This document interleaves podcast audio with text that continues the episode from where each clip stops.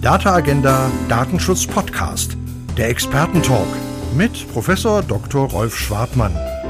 Herzlich willkommen, meine Damen und Herren, zum Data Agenda Datenschutz Podcast zum Thema Data Act Game Changer oder Party Stopper für den europäischen Datenmarkt.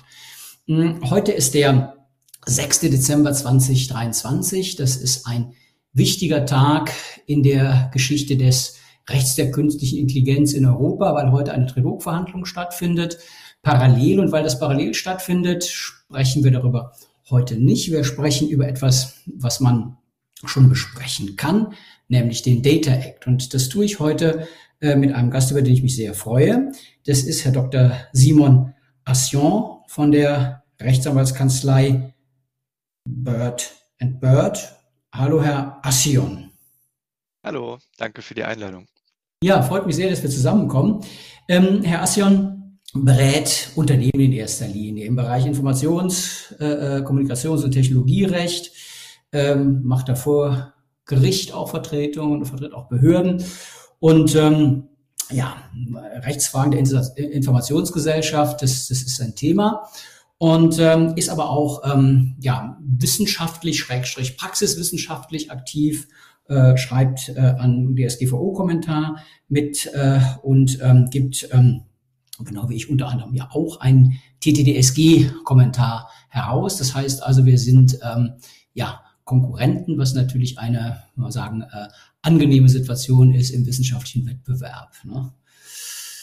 Ja, wunderbar. Dann ähm, steigen wir ein. Ich würde gerne einsteigen mit einer Karikatur, die äh, verlinken wir in den Liner Notes und diese Karikatur, die habe ich schon mal öfter gezeigt. Das ähm, ist ein Bild äh, des äh, ähm, Karikaturisten Heiko Sakurai und ähm, da ist was abgebildet, äh, was äh, ich seit Kindertagen kenne. Und zwar äh, habe ich im Fernsehen früher äh, gesehen und auch gelesen, wie der Dr. Doolittle, das ist ein Tierarzt, äh, der fährt äh, immer durch die Gegend und ähm, nimmt alle möglichen Arten von Tiere auf und kann mit denen sprechen und ist ein interessanter äh, Mensch und äh, der hat auf seinem Ausguck von seinem Schiff äh, hat er hat er hat er zwei Pferde. Um genau zu sein, ist es eigentlich nur ein Pferd. Äh, dieses Pferd hat aber zwei Köpfe und das ist eine Figur, die heißt äh, Stoß mich, äh, zieh dich und äh, die haben die Eigenart. Ähm, ja, äh, immer entgegengesetzte Richtungen beim Navigieren vorzugeben. Und das ist natürlich äh, interessant äh, äh, an sich. Äh, aber natürlich in der praktischen Handhabung für Dr. Doolittle unglaublich schwierig. Und was hat das alles mit dem Data Act zu tun? Naja, die EU-Datenstrategie, zu der gehört ja der Data Act, äh, die ähm, hat so ein bisschen äh, aus meiner Sicht äh, das Problem, dass man ihr provokativ vorhalten könnte, dass da vielleicht nicht alles zusammenpasst. Und auf dem Bild, da ist so ein Schiff auf rauer See abgebildet und ähm, dann gibt's ähm, da drei äh, äh, Beteiligte, die, die greifen alle ans Steuer und lenken. Das ist der Europäische Datenschutzausschuss, die Kommission und der Europäische Gerichtshof. Und ähm, die befassen sich eben einfach mit dem Kurs für ähm, den Data Act und die DSGVO. Und ähm, ja, dann ähm, gibt dann die arme Wirtschaft, das können auch äh, andere Anwender, Behörden sein, steht an der Reling und äh, hier geht's gar nicht gut. Der übergibt sich da die arme, die arme Wirtschaft. Und am Kompass steht die GDD und, und viele andere auch und überlegen sich, was ist denn vielleicht ein, ein kluger Weg. Und ähm, ja, dieses Bild, äh, ich frage mal Herrn Assion, können Sie dem was abgewinnen? Passt das oder ist das äh, zu spitz, was der Karikaturist da, da gezeichnet hat?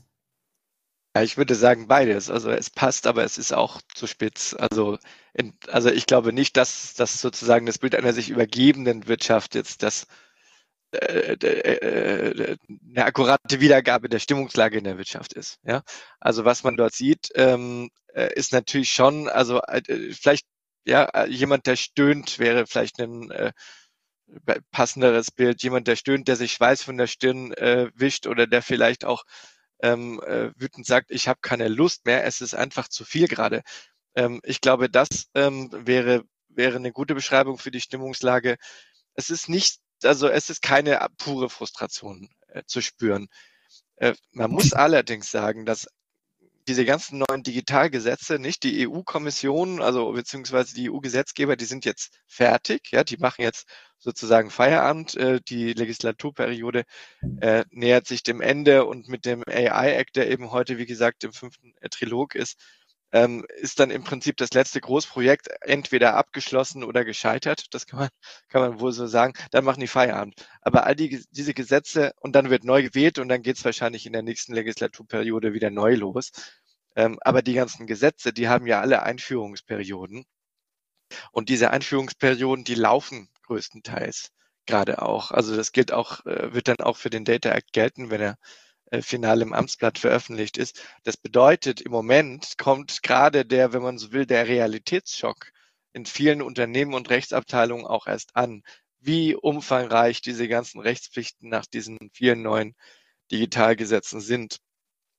Ich persönlich rechne damit, äh, dass da auch sich jetzt relativ zeitnah einiges an Frustration auch zeigen wird und auch Ernüchterung letztlich bei den Politikern, die ähm, bislang immer gedacht haben, das ist also, dass sie sich damit nur Freunde äh, und, und Lorbeeren einheimsen mit diesen Digitalgesetzen. Aber wenn man sie dann konkret sieht, so wie ich sie jetzt eben als, als Rechtswissenschaftler, als Anwalt äh, jetzt schon sehe, dann sieht man, dass ganz, ganz viel handwerkliche Fehler da drin sind. Also Ungenauigkeiten, ungeklärte Fragen, die, die letztlich durch dann unklare oder widersprüchliche Formulierungen einfach in die Praxis weitergegeben werden. Und die Praxis wird das irgendwann wieder zurückspielen in die Politik. Ich kann eigentlich auch selber als jemand, der diese Probleme früher sieht als andere, nur eindringlich nach Brüssel mal rückmelden, bitte mal vom Gaspedal wieder runtergehen äh, in dieser ganzen Digitalgesetzgebung. Äh, es ist, ich, ich möchte nicht abstreiten, dass diese Regulierung notwendig ist. Das ist sie in vielen Teilen. Aber langsamer und dafür sorgfältiger. Mhm. Ähm, das habe ich übrigens nebenbei bemerkt auch vom AI-Act äh, äh, äh, so gehört, also den ich selber jetzt nicht so intensiv begleite, aber da habe ich das auch gehört, dass es große Bedenken gibt, dass hier zugunsten der Schnelligkeit und der Notwendigkeit eben vor Ende der Legislaturperiode fertig zu werden, einfach erhebliche Qualitätsmängel äh, auftreten. Und AI ähm, ist eine Technologie, die uns jetzt schon täglich begleitet und die irgendwann äh, in nicht zu ferner Zukunft einfach in annähernd jeder Software oder IT-Lösung, die wir so verwenden, wirtschaftlich oder privat, äh, drin sein wird. Und wenn dieses Gesetz nicht ordentlich ist, dann, ja, vielleicht, vielleicht kommen wir dann der Situation der, der kotzenden Wirtschaft ähm, auch näher. Ja, ja, also das heißt also, ähm, Sie teilen im Prinzip äh, ähm, das Thema äh, äh, und die Einschätzung äh, der Karikatur, aber Sie sagen, das ist ein bisschen zu heftig. Also da, äh, äh der Data Act ist auch nicht der absolute äh, Obergau für die Wirtschaft. Vielleicht wird es die KI-Verordnung.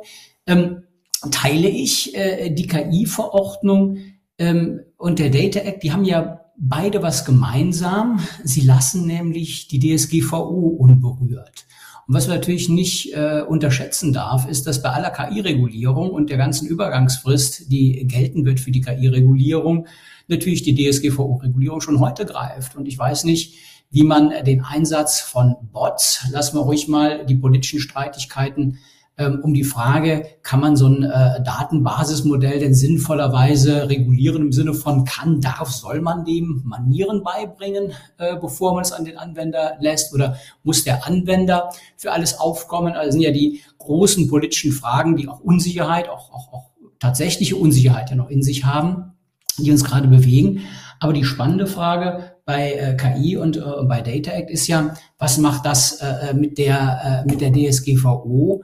Äh, beziehungsweise wie wirkt sich das aus auf das, was ich tun muss nach der DSGVO? Und jetzt haben wir ja das Thema Data Act. Was ist denn, wenn Sie sich in die Rolle eines betrieblichen Datenschutzbeauftragten eines mittelständischen Unternehmens versetzen?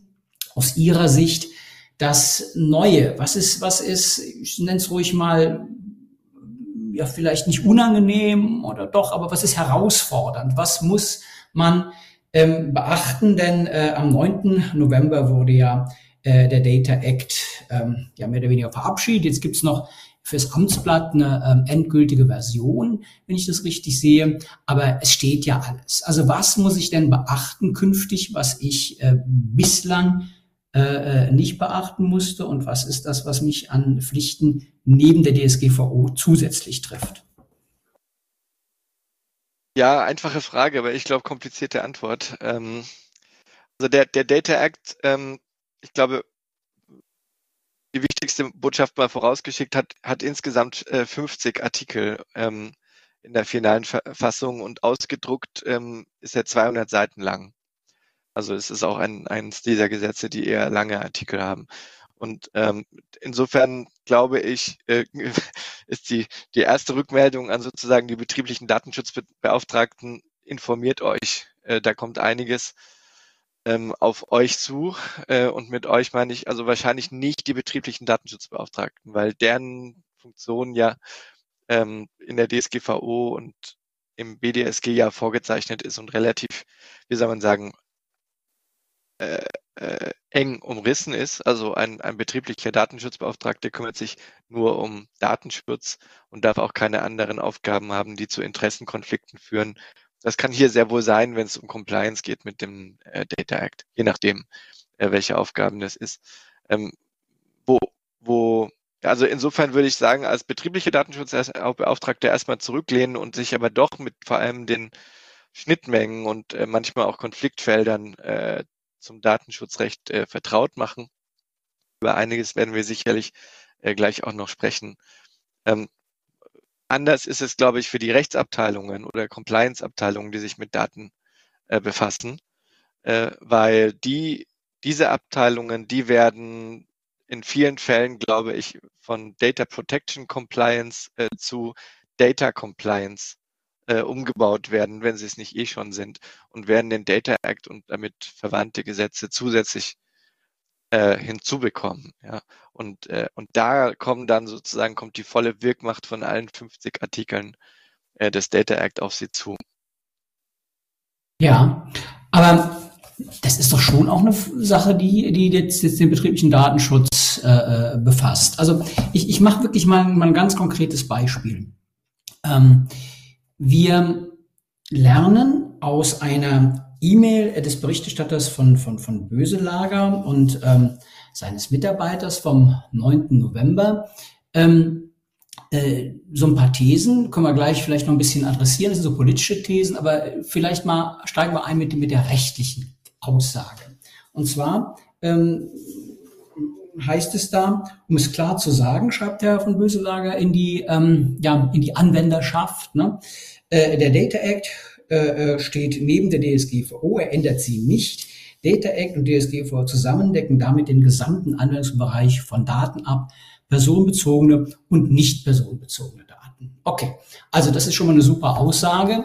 Jetzt stellt sich natürlich in der Abgrenzung zwischen personenbezogenen und nicht personenbezogenen Daten insbesondere die Frage nach der Anonymisierung und Pseudonymisierung. Das ist ja, wenn man so will, ähm, der äh, Silberstreif am Horizont, äh, wenn nicht vielleicht sogar irgendwie mehr, dass man ähm, über eine sinnvolle äh, ähm, Möglichkeit, die da zu pseudonymisieren, naja, zum, kommt man ja nicht aus der DSGVO raus.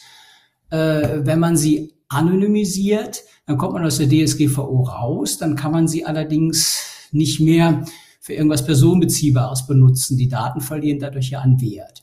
So, jetzt hat man aus meiner Sicht unterschiedliche Probleme an der Stelle. Punkt eins ist, ähm, ich muss ja die Pflichten des Data Act dann erfüllen, wenn die DSGVO mir nicht im Weg steht. Ähm, steht mir die DSGVO im Weg, weil die Daten personenbeziehbar sind, dann darf ich sie möglicherweise nicht verarbeiten. Ich muss das aber auch ordentlich gemacht haben, die Abgrenzung zwischen Anonymisierung und Pseudonymisierung. Ähm, sind sie anonym, dann muss ich sie ja verarbeiten, weil die Pflicht des Data Act unmittelbar greift. So, und äh, das ist ein Problem für sich schon mal. Also dieses äh, sichere Abgrenzen. Jetzt würde ich gerne einen weiteren Punkt an der Stelle machen, wenn man sich die DSGVO anguckt und das auf der Basis der Rechtsprechung Bayer insbesondere und auch neuerer Entscheidungen, haben wir da ja einen relativen Begriff des Personenbezugs, der ist vergleichsweise weit, aber es kommt immer noch darauf an, dass man eine identifizierte und identifizierbare natürliche Person hat. Und da muss man eben alle Mittel berücksichtigen, die von Verantwortlichen in irgendeiner Form nach allgemeinem Ermessen wahrscheinlich zugrunde gelegt werden. Und wenn man das gemacht hat, dann hat man die Daten irgendwie anonymisiert. So.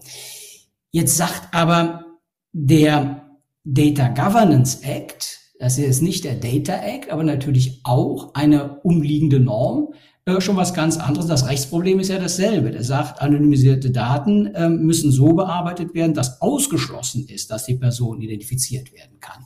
Also wir haben hier, äh, finde ich, ein wunderbares Beispiel für einen Widerspruch im äh, europäischen äh, Sekundärrecht, bei der DSGVO und bei Data Governance Act. Ich finde, daran kann man das schön diskutieren. Ähm, wie geht man denn auch als betrieblicher Datenschutzbeauftragter damit um, an der Stelle äh, irgendwie äh, die Unternehmensleitung zu beraten oder Rechtsabteilung hat dasselbe Problem. Also hier haben wir ja wirklich einen eklatanten Widerspruch aus meiner Sicht und muss den irgendwie auflösen. Also wie macht man das? Ich gebe zu, das ist ein konkretes Beispiel, aber das ist für mich besonders äh, griffig. Ich freue mich aber auch über andere, äh, die Sie haben, an denen man das auch äh, vielleicht noch besser transparent machen kann. Hm. Die, ja, und also ich würde vielleicht in der Tat erstmal erstmal ein paar ähm, Schritte zurückgehen und was zur Struktur des Data Act sagen, auch äh, in Bezug auf, ähm, auf die, diese These von Herrn von Böselager. Ja, gerne. Ähm, also der, also wie er richtig sagt, ist der Data Act ähm, kein Datenschutzgesetz, ja, sondern er findet, also das, der, das Datengesetz, ja, eine Verordnung nach der EU, äh, findet Anwendung letztlich auf Daten, ja, also komputierbare Informationen, ähm, egal ob sie Personenbezug haben oder nicht. Ja, also das heißt nur sozusagen der Teil, wo Personenbezug äh, besteht, da äh, gibt es äh, Überschneidungen ähm, mit äh, mit der DSGVO oder dem sonstigen Datenschutzrecht. Ja. Äh, es gibt auch noch Überschneidungen mit der E-Privacy-Richtlinie beziehungsweise mit dem TTDSG. Da hängt es dann nicht vom Personenbezug ab und da wird es dann auch schon wieder wahnsinnig kompliziert. Ich springe zurück zur DSGVO. Ähm, also die Hälfte mit dem Personenbezug, da gibt es denn die Überschneidung. Und da gibt es dann auch das Problem, was Sie angesprochen hatten, Herr Schwartmann. Wann haben Daten eigentlich Personenbezug? Ja, ähm, Manche haben von vornherein keinen Personenbezug, manche verlieren den Personenbezug, weil sie anonymisiert werden. Äh, nun hat der EuGH, ähm, der sich, glaube ich, mit der herrschenden Meinung äh, in der Literatur und Rechtswissenschaft zusammengetan und beide vertreten jetzt, glaube ich, mit ganz herrschender Meinung, EuGH ja einfach per, per Kraft eigener Wassersuppe, die Theorie vom relativen Personenbezug. Und ohne das jetzt bis ins Detail aufschnüren zu wollen, bedeutet das, dass dasselbe Datum für eine eine datenverarbeitende Person Personenbezug haben kann, für die andere aber nicht. Das mhm. hängt also vom Datenverarbeitungskontext ab. Jetzt gab es kürzlich zum Beispiel eine Gerichtsentscheidung vom Europäischen Gerichtshof zur sogenannten Fahrzeugidentifikationsnummer. Das ist eine Nummer, die hat erstmal nur mit dem Fahrzeug zu tun. Ähm, wenn man aber weiß, wem das Fahrzeug gehört, ja, oder wer da drin sitzt ähm, in der, zu einer bestimmten Zeit, dann hat diese Fahrzeugidentifikationsnummer Personenbezug, nicht? Und das heißt, das hängt vom Kontext ab. Und ähm, das ist nur eins von vielen Beispielen, äh, die zeigen, warum es keine diskrete Unterscheidung gibt zwischen personenbezogenen Daten und, und nicht personenbezogenen Daten, sondern dasselbe Datum kann mal Personenbezug haben und mal nicht. Ja, und also da zum Beispiel, es gibt diverse Bestimmungen in dem Data Act, die sozusagen diesen Personenbezug, also die voraussetzen, dass man das genau weiß.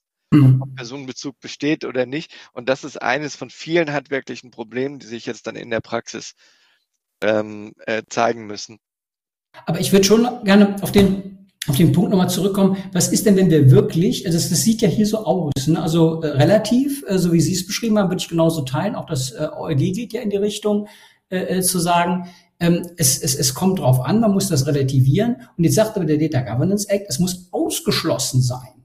Das ist ja ein absolutes Kriterium. Die Frage wäre jetzt für mich, auch für einen Anwender, was mache ich denn bei objektiv sich widersprechendem Recht? Also was, was ziehe ich vor? Äh, also das wäre die konkrete Frage für die, äh, für die Rechtsanwendung. Ja, ja, ja, ähm, gerne. Also zwei Punkte. Der, der, erste Punkt, das ist der, den man in der Regel sofort und von allen hört, die sich mit dem Thema auseinandersetzen. Äh, Es gibt zwei Erwägungsgründe im Data Act, äh, die, im, die auch, auch aufgrund von Stellungnahmen vom Europäischen Datenschutzausschuss da quasi aufgenommen bzw. verschärft worden sind. Und diese beiden Erwägungsgründe sagen klar, dass im Fall von Konflikten zwischen dem Datenschutzrecht und dem Data Act ähm, das Datenschutzrecht Vorrang haben soll.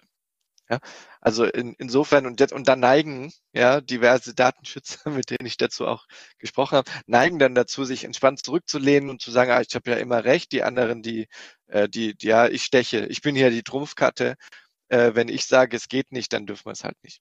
Und ähm, das ist eben aber dann auch nicht richtig, ja, mhm. beziehungsweise das wird oder nicht ganz richtig. Äh, das wird äh, noch zu besprechen sein.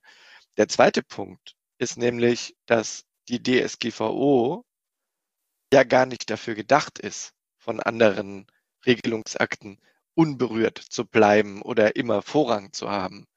Ja, sondern die DSGVO ist ja als, ähm, deswegen heißt die Grundverordnung, weil sie, weil sie äh, alle Situationen betrifft, in denen irgendwo in der Wirtschaft und in der Gesellschaft personenbezogene Daten verarbeitet werden. Und das ist kein absolutes Datenschutzrecht, was sich immer durchsetzen soll oder will gegen andere äh, Interessen. Ganz im Gegenteil. Die DSGVO sagt, also es gibt manche Punkte, da sagt die DSGVO, hier, Stoppschild, das darfst du einfach nicht. Das ist aber der Ausnahmefall. In, in der Regel will die DSGVO nicht das Ob der Datenverarbeitung regeln, sondern vor allem das Wie. Das heißt, die Datenverarbeitung ist erlaubt, sie soll nur von gewissen Checks und Balances begleitet werden. Das, das sieht man an bestimmten Bestimmungen in der DSGVO, wie zum Beispiel Artikel 6.1.11 Interessenabwägung. Aber dafür gibt es vor allem auch die Öffnungsklauseln. Ja, ja. und der Punkt 4 sagt es ja ganz deutlich, was Sie gerade gesagt haben. Dieses äh, Konzert äh, äh, vieler Grundrechte, in denen der Datenschutz eben kein Supergrundrecht ist. Das teile ich ja, ja in, in einem Spannungsverhältnis. Und weil eben überall personenbezogene Dra äh, Daten drin sind, steht der Datenschutz auch zu allem irgendwo in einem Austausch und in einem Spannungsverhältnis.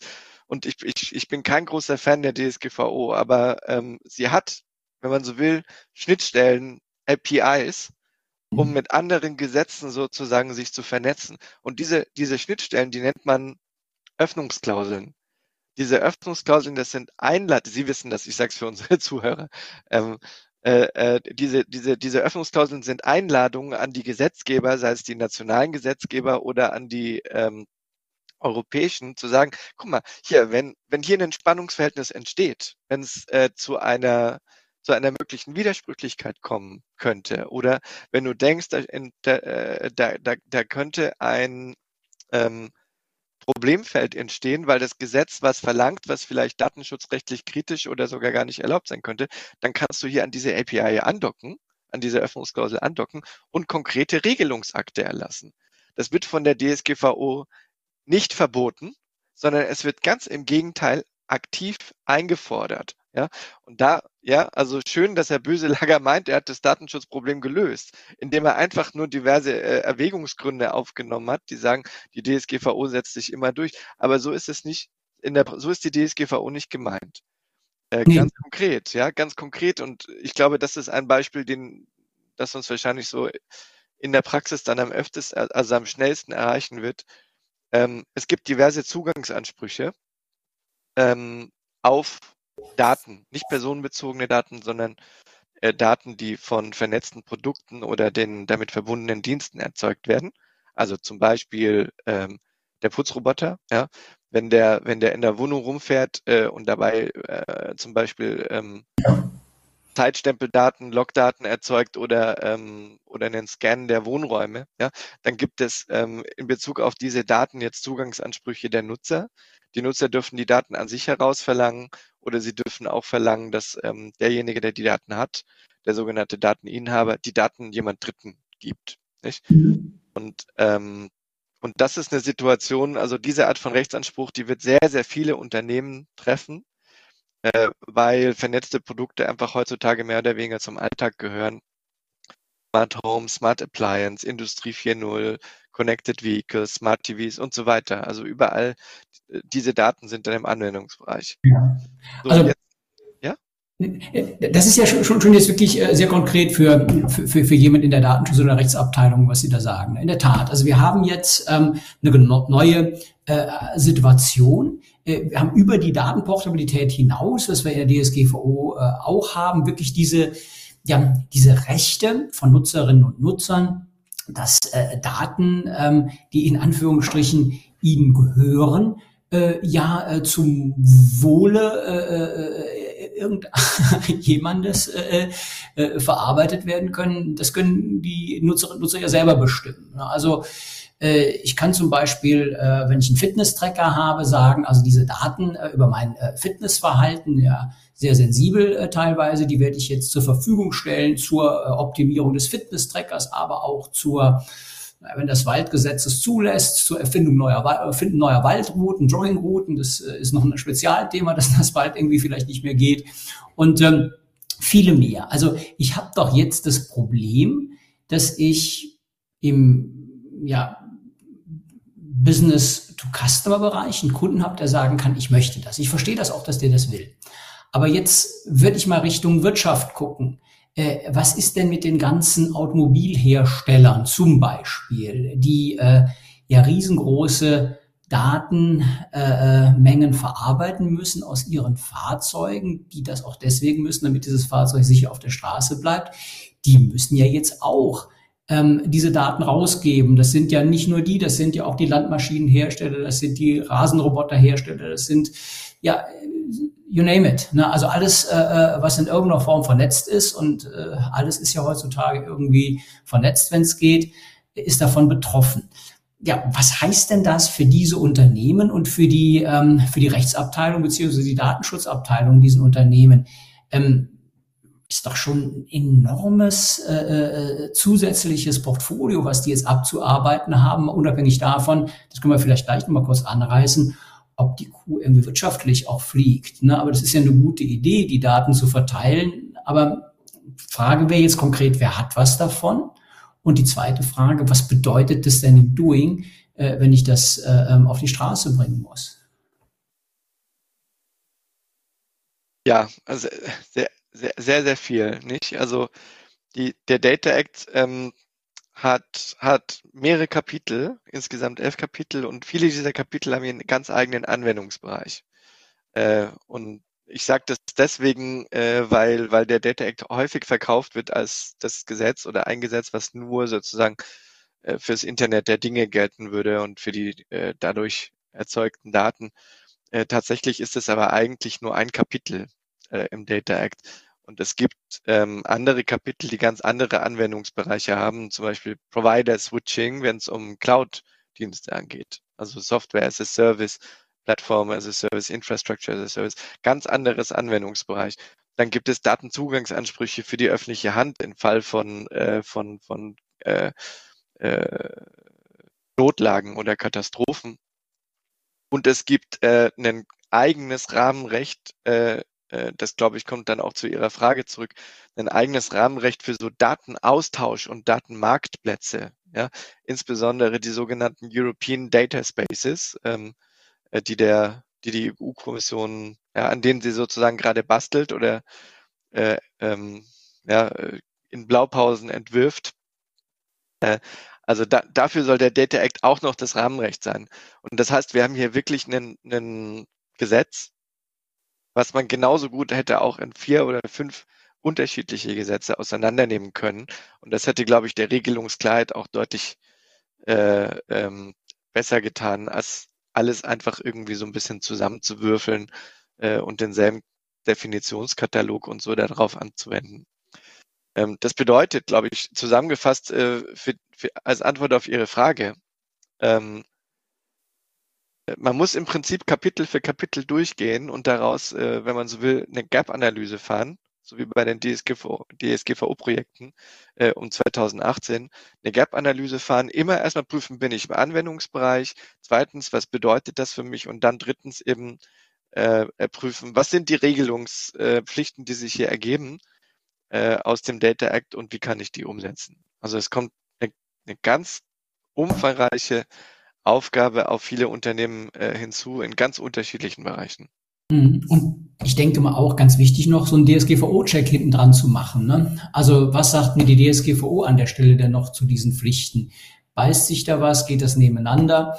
Ähm, genau, ja. Zum Beispiel ja eben. Ne? Also das ja. ist, glaube ich, auch was, was ähm, Sie und mich in Zukunft äh, ja auch irgendwie befassen wird. Äh, die, die Übergabepunkte, äh, die Schnittstellen äh, sauber äh, auszudifferenzieren und eben zu gucken, in welchem Regime bin ich gerade und äh, welche Pflichten habe ich jetzt woher? Und da kommen ja merkwürdige Konstellationen raus. Es kann ja sein, dass ich ein anonymes Datum habe. Äh, das muss ich dann ähm, nach dem Data Act äh, äh verbreiten. Gibt es eine Pflicht? Gibt es keine Möglichkeit, äh, da Nein zu sagen? Ähm, aber wenn ich das falsch anonymisiert habe, äh, sondern es ist nur ein pseudonymes Datum, dann mache ich auf jeden Fall irgendwie was falsch. Und dann äh, stellt sich natürlich die Frage, wonach hafte ich lieber? Ne? Nach, dem, äh, nach der DSGVO oder, oder nach dem Data Act? Bußgelder gibt's ja in beiden Bereichen.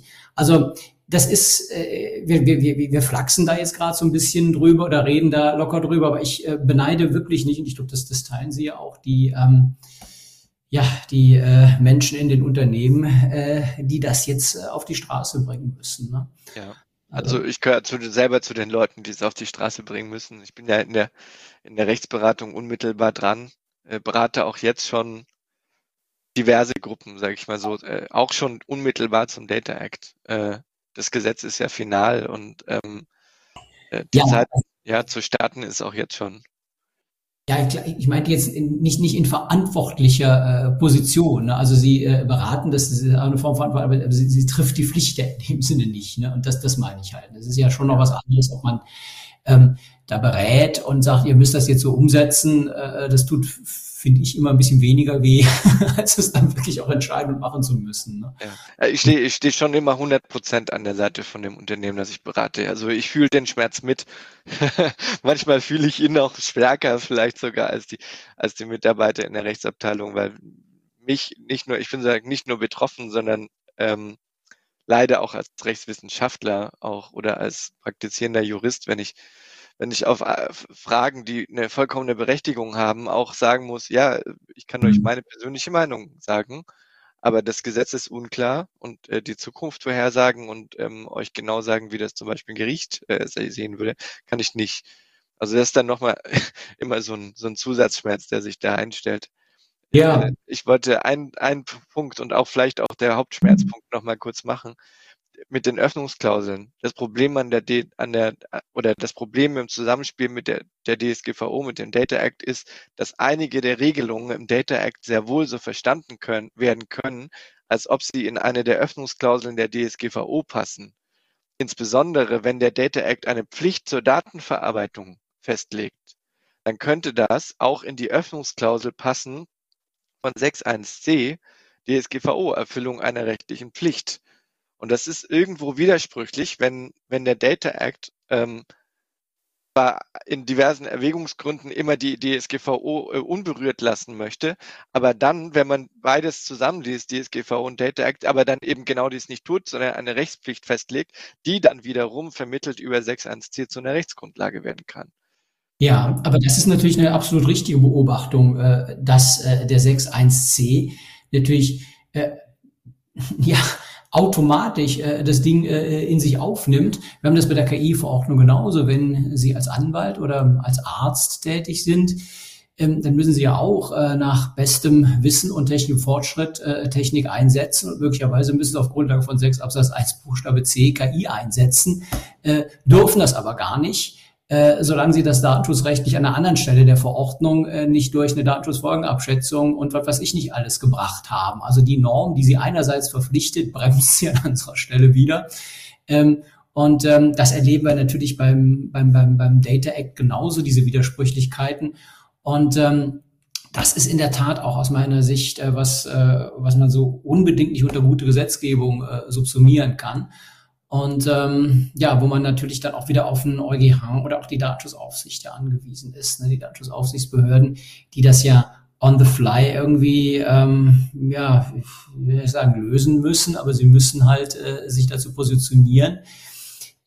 Klar, und sie haben natürlich dann die Position, natürlich auch ähm, äh, Verantwortlichen äh, äh, Mut zu machen und zu sagen, naja, ähm, jetzt geht mal dagegen. Wie sehen Sie das denn? Also ich denke mal, wir leben in einer Welt, in der Datensparsamkeit äh, in einer Plattenbetrachtung keine Kategorie mehr ist, in der Datenwelt. Weder KI noch Data Act, da geht es um das Gegenteil von Datensparen, da geht es um das Datenteilen. Jetzt kann man natürlich sagen, die DSGVO, die kann auf vertraglicher Basis schon immer Daten teilen. Wenn ich im sozialen Netzwerk eine Werbekampagne buche, dann muss ich auf vertraglicher Basis natürlich Daten maximieren und nicht äh, minimieren. Und Datenminimierung heißt natürlich auch nur für die Zwecke angemessen äh, verarbeiten und äh, so wenig äh, wie möglich.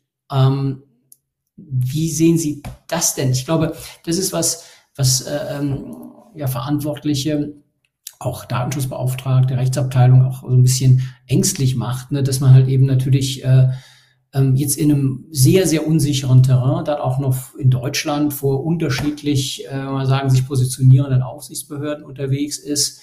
Ähm, würden Sie da eher zum, zum Mut raten, zum, zum Risiko. Die DSG hat ja nochmal einen risikoorientierten Ansatz. Und wenn sie natürlich immer hinterm Wind der Freiheit her segeln, dann äh, kommen sie am Ende des Tages natürlich auch nicht weiter. Also wie, wie beraten Sie da äh, in, Ihrer, in Ihrer Mandantschaft? Ja, ich glaube, wie Sie auch schon angedeutet haben, risikoorientiert. Also je höher das Risiko, desto vorsichtiger muss man sein. Äh, das ist eine Grundmaxime des Lebens. Das gilt äh, auch für mhm. die Anwendung von vielen DSGVO-Vorschriften und gilt natürlich auch äh, für die Rechtsberatung. Äh, ich bin ähm, äh, großer Fan auch von ähm, der sogenannten GM-Methode äh, vom Kollegen Hansen Ost. Äh, viele Grüße nach Flensburg an der Stelle. Also die GM-Methode heißt gesunder Menschenverstand. Ja? Und, äh, und ähm, wenn viele, viele Vorschriften der DSGVO für sich schon schwer auslegungsbedürftig äh, sind, ähm, oder auslegungsbedürftig und schwer auszulegen sind, ja, dann wird das nicht einfacher, äh, wenn man das auch noch versucht zusammenzulegen mit genauso komplizierten und schwer auslegbaren Vorschriften des Data Acts. Und ähm, was äh, meine Erfahrung dann hilft, äh, in der Regel, ist einen Schritt zurückzutreten sozusagen von dem Schreibtisch oder von dem Bildschirm mit den vielen äh, Buchstaben darauf, ja, sich eben auch genau von diesen Buchstaben zu lösen und mal zu fragen, was passiert hier eigentlich? Ja, wessen Interessen, wessen Grundrechte werden hier eigentlich beeinträchtigt? Worum geht's? Was ist das, was ist das Ziel des Gesetzes? Und ist das Auslegungsergebnis, was ich jetzt nur, wenn ich beim Lesen des Textes drauf komme, ist das eigentlich mit dem gesunden Menschenverstand vereinbar? Und ähm, ja, und dann eben, dann letztlich wieder in Medias Res zurückzugehen und mit gesundem Menschenverstand zu beraten.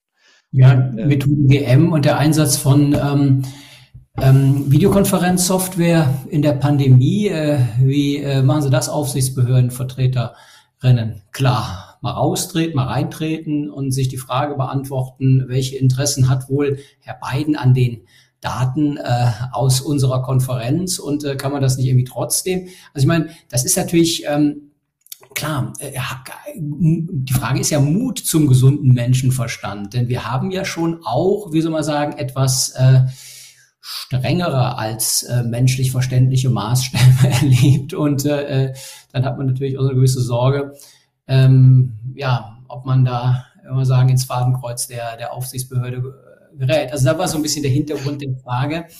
Ähm, ja, ist, wie, wie, wie, wie, wie machen Sie den, den Leuten da Mut zu sagen, komm, ein gesunder Menschenverstand sieht anders aus, das leben wir jetzt mal so?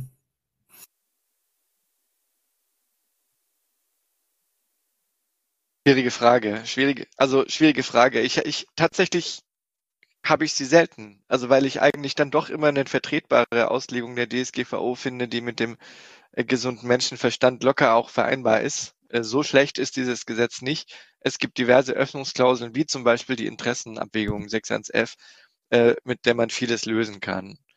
Ähm, ab und zu treten Situationen auf, wo man wirklich unterschiedlicher Auffassung ist.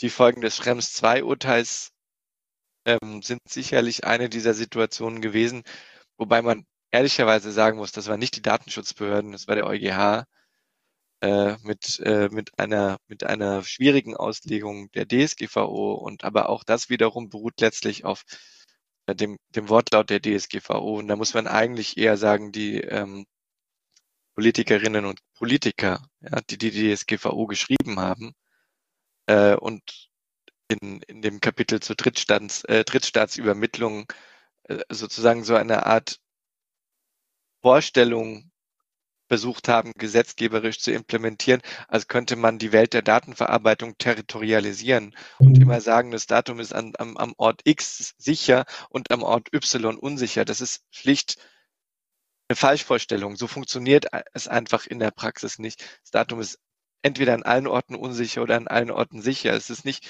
so, dass die Arme der NSA sozusagen an den Staatsgrenzen der USA aufhören, beispielsweise. Ja, ähm, und umgekehrt sind die Daten auch ganz bestimmt nicht deswegen immer sicher, bloß weil sie physisch auf dem Staatsgebiet der EU gespeichert sind. Ja, also damit meine ich, der Fehler ist hier ganz am Anfang passiert, letztlich nämlich schon, als die DSGVO gemacht worden ist. Äh, und ähm, ja, wenn man dann mit den Datenschutzbehörden zu tun hat, dann sehe ich in meiner Praxis in der Regel ähm, Kolleginnen und Kollegen, also Juristen, äh, die, die genauso um funktionierende Lösungen bemüht sind wie ich, äh, die natürlich wollen, dass die Grundrechte nicht dabei auf der Strecke bleiben. Das will ich auch nicht. Das wollen auch die Unternehmen nicht, die ich berate. Und insofern ist man eigentlich immer in der Situation, wo, wo wir alle ungefähr dieselbe Auffassung haben. Nur über das Wie wird dann noch verhandelt. Aber da findet man eigentlich immer Lösungen. Mhm.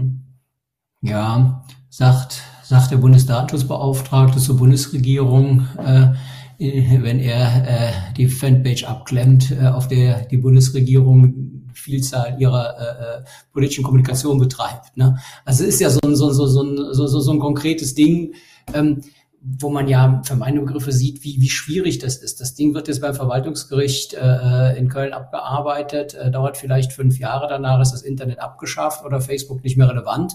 Und dann äh, haben wir einen Fall ähnlich wie in Schleswig-Holstein damals. Äh, aber ähm, es ist ja schon so ein bisschen äh, äh schwierig, mit diesem Risiko zu leben. Ne? Und ähm, ja, Schrems, also ich weiß nicht, ob die transatlantischen äh, ähm, Übermittlungsvorschriften nicht einen kleinen Tick Risiko äh, orientierter ausgelegt werden könnten, als der EuGH das gemacht hat. Also da bin ich nicht sicher. Aber auch, ja. also das hätte man anders auslegen können. Nur die, die Datenschutzbehörden, die müssten dann halt nun mal umsetzen, was der EuGH ihnen sagt. Und, und, und wenn der, ja, äh, dieser Form urteilt, dann kann nicht eine Behörde, so funktioniert es nicht in einem Rechtsstaat, dann kann nicht eine Behörde sagen, ich bin aber anderer Auffassung. Ja, ja, da gibt es natürlich viel, wir sagen, Manövriermasse für unterschiedliche Meinungen und äh, äh, ja, viel Arbeit für, für Sie und natürlich am Ende auch für die, für die GDD. Ne? Aber also ich würde gerne so ein bisschen äh, äh, mit Blick auf die Uhr ähm, nochmal von Herrn Böselager drei Themen ansprechen, die er politisch äh, äh sieht. Sie kommen in dieser in dieser E-Mail vor. Wenn das für Sie okay ist, dann würde ich Ihnen mal kurz so die Kernthesen verlesen und ähm, dann können Sie ja, ähm, ja entweder aus Ihrem limbischen System im Rahmen schnellen Denkens sofort dagegen schießen oder Sie können äh, sich sträuben und überlegen und äh, das äh, äh, äh abgewogen beantworten, überlasse ich in dem Fall Ihnen. Äh, aber die, äh, das, das sind, glaube ich, drei äh, vergleichsweise markige Aussagen äh, äh, des Berichterstatters, äh, die man ja einfach mal äh, einem, einem Berater, der äh, das Ding ja leben muss, äh, äh einfach mal äh, präsentieren kann. Das Erste, was er in der Mail sagte, also die, es ist eine eine, die eigentliche Revolution, die wird, wird verkannt äh, wegen der ganzen Streitigkeiten, die wir hatten. Und was ist die eigentliche Revolution? Drei Punkte. Der Data Act konkretisiert das Eigentumsrecht im digitalen Raum und beendet damit die Praxis des vergütungsfreien de facto Zugangs von Herstellern auf die Daten aus Produkten, die ihnen nicht mehr gehören. Also das ist ja eine deutliche Ansage an die Digitalwirtschaft. Äh, wie, wie finden Sie das? Ja, kann ich so nicht unterschreiben. Also die, die Rechtslage ähm, in dem Punkt nicht viel anders als vorher. Äh, die Daten, also der, der, Data Act enthält kein Dateneigentum, ist also keine exklusive äh, Zuordnung von Rechten an mhm. Daten, äh, so wie man das bei Gegenständen hätte. Ja, da gibt es ja immer nur einen Eigentümer oder eine sehr begrenzte Anzahl von mit gemeinsamen Eigentümern. Das enthält auch der Data Act nicht, sondern was der Data Act macht, ist, er gibt bestimmte Rechte auf oder an Daten an bestimmte Gruppen, insbesondere an die sogenannten Nutzer das sind diejenigen, die die vernetzten Geräte, die von diesen Daten, äh, die diese Daten erzeugen, besitzen. Also können Eigentümer aber auch zum Beispiel Mieter oder so von solchen Geräten sein. So, und jetzt sagt der Data Act, dass man die Daten von den Geräten nur dann runterholen darf, wenn man einen Vertrag mit dem Nutzer hat. Das ist eine von den Bestimmungen, die da drin sind. Und dann sagt der Data Act auch noch, dass die Nutzer sich die Daten auch zurückholen können dürfen. Sie können also sagen, lieber, liebes Unternehmen, du hast die Daten von meinem Fernseher bei dir gespeichert, gib sie mir zurück.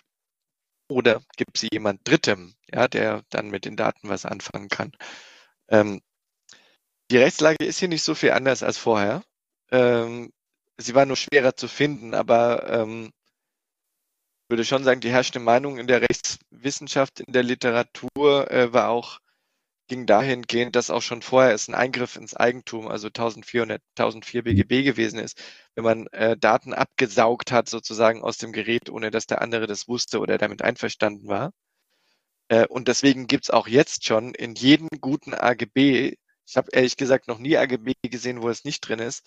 Äh, für einen vernetzten Gegenstand gibt es eine Klausel, die sagt, Maschinendaten darf ich als Unternehmen entnehmen und verwenden für die Zwecke XYZ. Und XYZ ist dann also für Zwecke insbesondere, um den eigentlichen Dienst anzubieten, also damit das Auto navigieren kann und der Putzroboter fahren, ähm, aber eben auch zur Weiterentwicklung von dem Produkt oder von vergleichbaren Produkten. Mhm. Das steht auch jetzt schon in den Klauseln drin äh, wird in Zukunft ähm, in vielleicht noch etwas andere Formulierungen auch drinstehen müssen.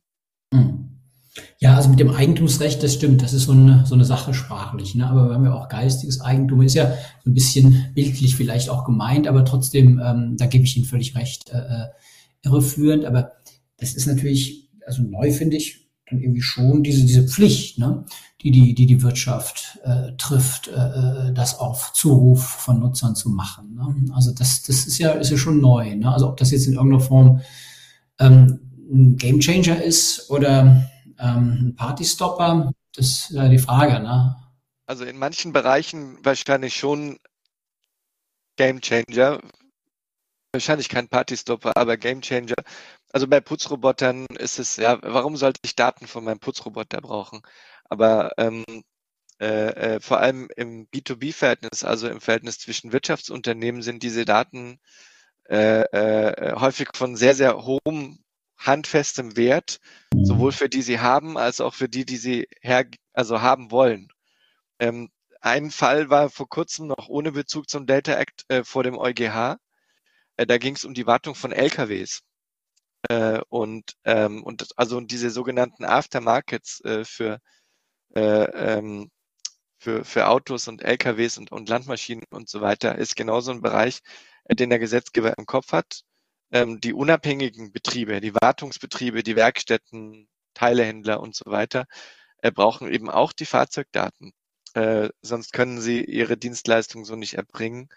Äh, und da enthält jetzt der Data Act und an der Stelle neu beziehungsweise nochmal anders, ähm, eben die, die, die Möglichkeit für die eigentlichen Eigentümer dieser Autos zu sagen, mein Auto, meine Daten. Und wenn ich möchte, dass du die Daten zu meinem, keine Ahnung, zu meinem BMW oder zu meinem äh, Scania LKW an eine unabhängige Werkstätte weitergibst, dann musst du das jetzt auch. Ja, klar, da macht das Sinn. Ne? Aber die, die Frage nach dem großen Wettbewerb, das, spitzeln Sie jetzt so rüber zu dem nächsten Punkt von Herrn von Böselager. Ne? Da geht es nämlich um den, um den Wettbewerb. Sagt er, der Data Act ist ein Ex-ante-Gesetz zur Schaffung von mehr Wettbewerb und Innovation. Er gilt für alle Marktteilnehmer statt nur für eine Handvoll Tech-Giganten. Dieses Prinzip ist ein völliger an, anderer Ansatz als DMA und DSA, die Ex-Postmärkte, die schon gekippt sind, regulieren. Der Data Act behebt ein inhärentes Wettbewerbsproblem vieler Märkte für digitale Produkte. Er öffnet diese Märkte nur, indem er Nutzern die Wahl lässt, mit wem sie die Daten teilen wollen. Also mehr Wettbewerb. Das würde mich auch interessieren. Ähm, ja, ist das äh, äh, realistisch, dass wir jetzt da ähm, ja, blühende Landschaften ähm, erleben in der äh, digitalen Datenwelt und ein bisschen ist die Idee ja auch, die großen Tech-Giganten aus Übersee rauszulassen. Die sollen dann am Zaun des Wallet Garden stehen und sich die Nasen platt drücken und sagen, Mensch, was habt ihr da für ein Ökosystem bei euch aufgebaut und wir kriegen da nichts mit. Wir dürfen die Daten ja eigentlich gar nicht haben. Er wollte es ja eigentlich unter euch ausmachen. Mensch, was, was ist das toll geworden? Ne? Also das ist, ist ein bisschen äh, jetzt pointiert und spitz gesagt. Aber ich persönlich habe so ein bisschen Zweifel, ob die deutsche äh, Digitalwirtschaft, und das ist ja nicht nur die, sind ja auch Maschinenhersteller und andere, jetzt äh, äh so laut jubeln. Aber das, wie, wie sehen Sie das mit dem Wettbewerb? Ja, also die, in, also in der Tat ist der Data Act ähm, anders als DSA oder naja gut, Moment, als, als der DMA und bestimmte Teile des DSA ähm, nicht sektorspezifisch für Big Tech äh, gedacht, sondern findet mit Ausnahme von Ausnahmen, also von Unternehmen für äh, Ausnahmeklauseln für Kleinstunternehmen quer durch die gesamte Bank äh, Anwendung über alle Industriebereiche hinweg und alle Wirtschaftsbereiche hinweg. Ähm, und ja, dazu gehören dann auch Werkzeugmaschinenhersteller äh, mit Sitz irgendwo im ländlichen Raum, ähm, die halt gerade groß genug sind, um diese äh, Größenschwellen zu überschreiten. Ja, und wenn dann Werkzeugmaschinenhersteller sagt, hey, ich habe einen, keine Ahnung, besonders präzisen Bohrer entwickelt, äh, und dieser Bohrer ist deshalb so präzise, präzise weil er auf ähm, Maschinendaten basiert, dann sind diese Maschinendaten plötzlich hier vom Data Act erfasst. Also in der Tat, der, der Data Act geht horizontal eigentlich in alle Wirtschaftsbereiche mit rein. Ähm, ob er jetzt äh, wirklich in der Lage ist, sozusagen blühende Landschaften, Datenmarktplätze äh, äh, zu etablieren, äh, das wird sich zeigen. Ja, und, das, und ob das klappt oder nicht, das liegt ja auch nicht nur am Data Act selbst. Äh, da gibt es unter ähm, unter der großen Überschrift Gaia X äh, beziehungsweise den European Data Spaces ähm, ja auch viele Bemühungen, genau sowas herzustellen. Ja, also eine eigene souveräne, schon das nächste große Wort, souveräne europäische Dateninfrastruktur, die eben verhindern soll, dass man zu sehr von ausländischen Unternehmen ähm, beziehungsweise deren Herkunftsländer abhängig ist. Ehrlich gesagt, vielleicht mal nach in, nach, nach China oder in die USA gucken und gucken, was eigentlich die Unternehmen von dort äh, so erfolgreich gemacht hat. Äh, nein, die Antwort ist nicht Regulierung. Die sind nicht deswegen so erfolgreich, weil sie streng reguliert sind. Überhaupt nicht. Ganz im Gegenteil. Innovation, also die, die, dieses schnelle Wachstum, ja, und diese Fähigkeit, sehr schnell sehr gute Produkte und Lösungen zu entwickeln, das hat mit Innovation zu tun. Und Innovation wird stark gehemmt durch Regulierung. Ich bin kein Gegner von Regulierung, aber innovationsfreundliche Regulierung ist präzise und sie beschränkt sich auf das, was wirklich notwendig ist. Da ist halt leider der Data Act nicht. Ja? Also er wird im Moment verkauft als, als so eine Art Enabler der europäischen Datenwirtschaft. Wenn man konkret im Austausch ist mit Unternehmen, ja, nehmen wir, ich bilde ein fiktives Beispiel, nehmen wir den, den, den Hersteller von ähm, Autos. Nehmen wir einen Autohersteller, ja, und äh, der Autohersteller hat alle möglichen innovativen Ideen, was er mit diesen Autos und den Daten machen könnte, ja. Dann, kann, dann kommt er jetzt zu mir, zum Rechtsberater oder zu ne, jemand in einer vergleichbaren Situation und fragt, darf ich das eigentlich? Ja, und dann kommt in der Regel von mir als Antwort ja, aber. Und dieses aber kostet ganz schön viel Zeit. Nicht? Also, und diese Zeit ist Zeit, die man auch für andere Dinge verwenden könnte. Und das Produkt ist dann vielleicht auch nachher nicht so gut und nicht so schnell äh, am Markt, wie man das gerne hätte. Ja, und andersrum gefragt, wird ja auch Unternehmen geben, die ihre Daten nicht gerne rausrücken. Ähm, was glauben Sie denn, wie viel äh, Beton anrühren äh, an der Stelle relevant wird? Also denn äh, das sind ja Geschäftsgeheimnis ist das eine, aber ich meine, welches Interesse hat ein äh, Fahrzeughersteller, seine Daten, nur weil ein Nutzer das will, anderweitig rauszugeben, damit die anderen Geld damit verdienen? Also das ist für mich noch nicht ja. ganz so klar. Ja. Äh, und das ist natürlich auch eine wichtige Aufgabe. Und auf der anderen Seite zu sagen, naja, also es gibt schon auch Grenzen äh, der Datenteilungspflicht, oder?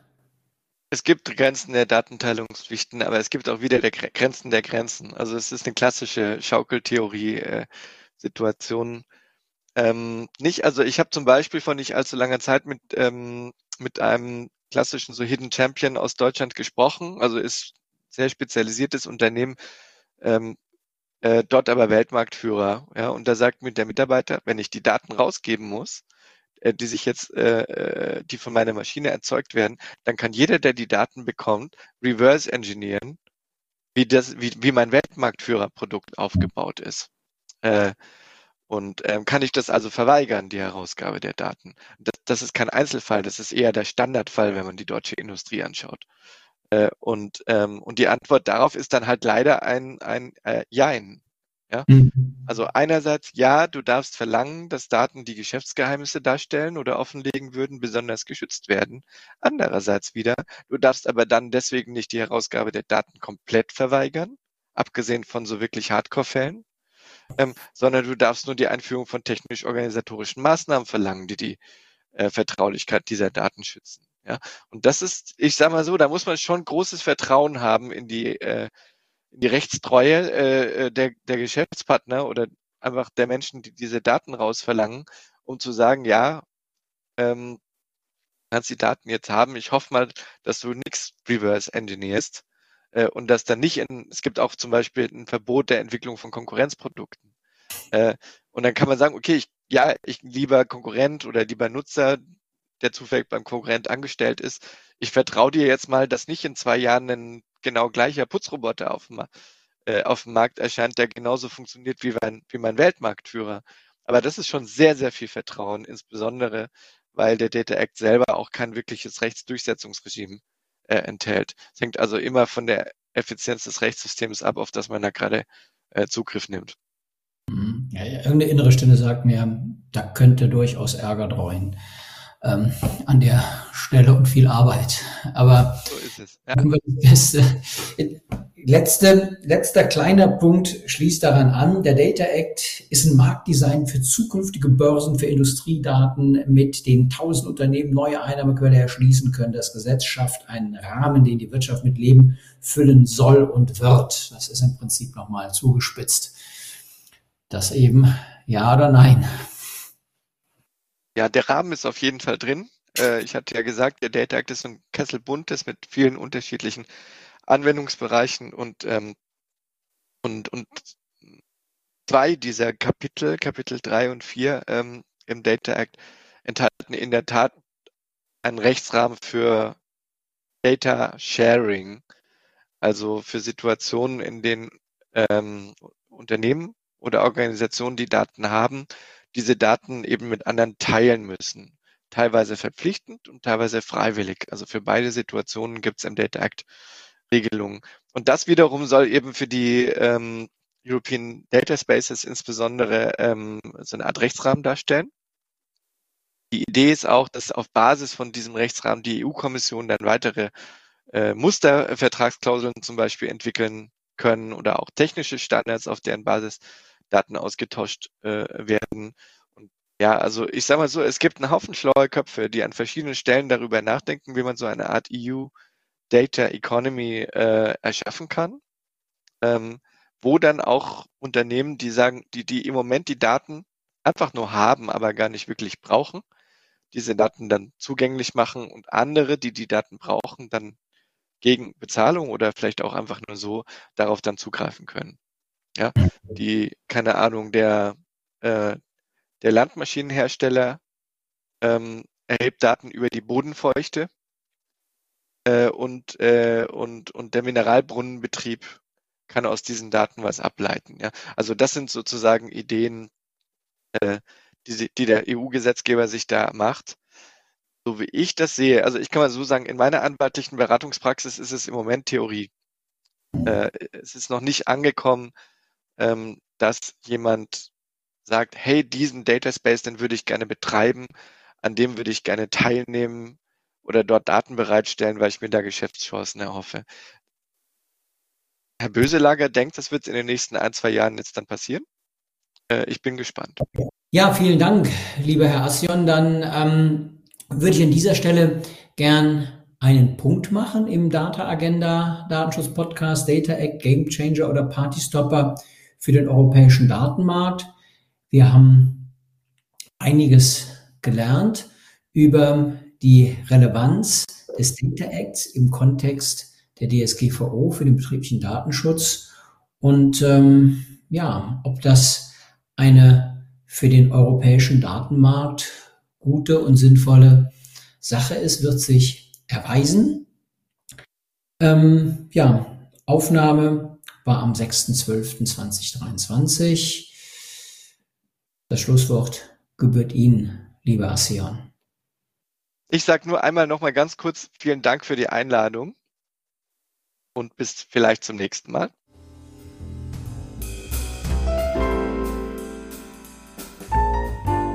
Das war der Data Agenda Datenschutz Podcast, der Expertentalk mit Professor Dr. Rolf Schwartmann.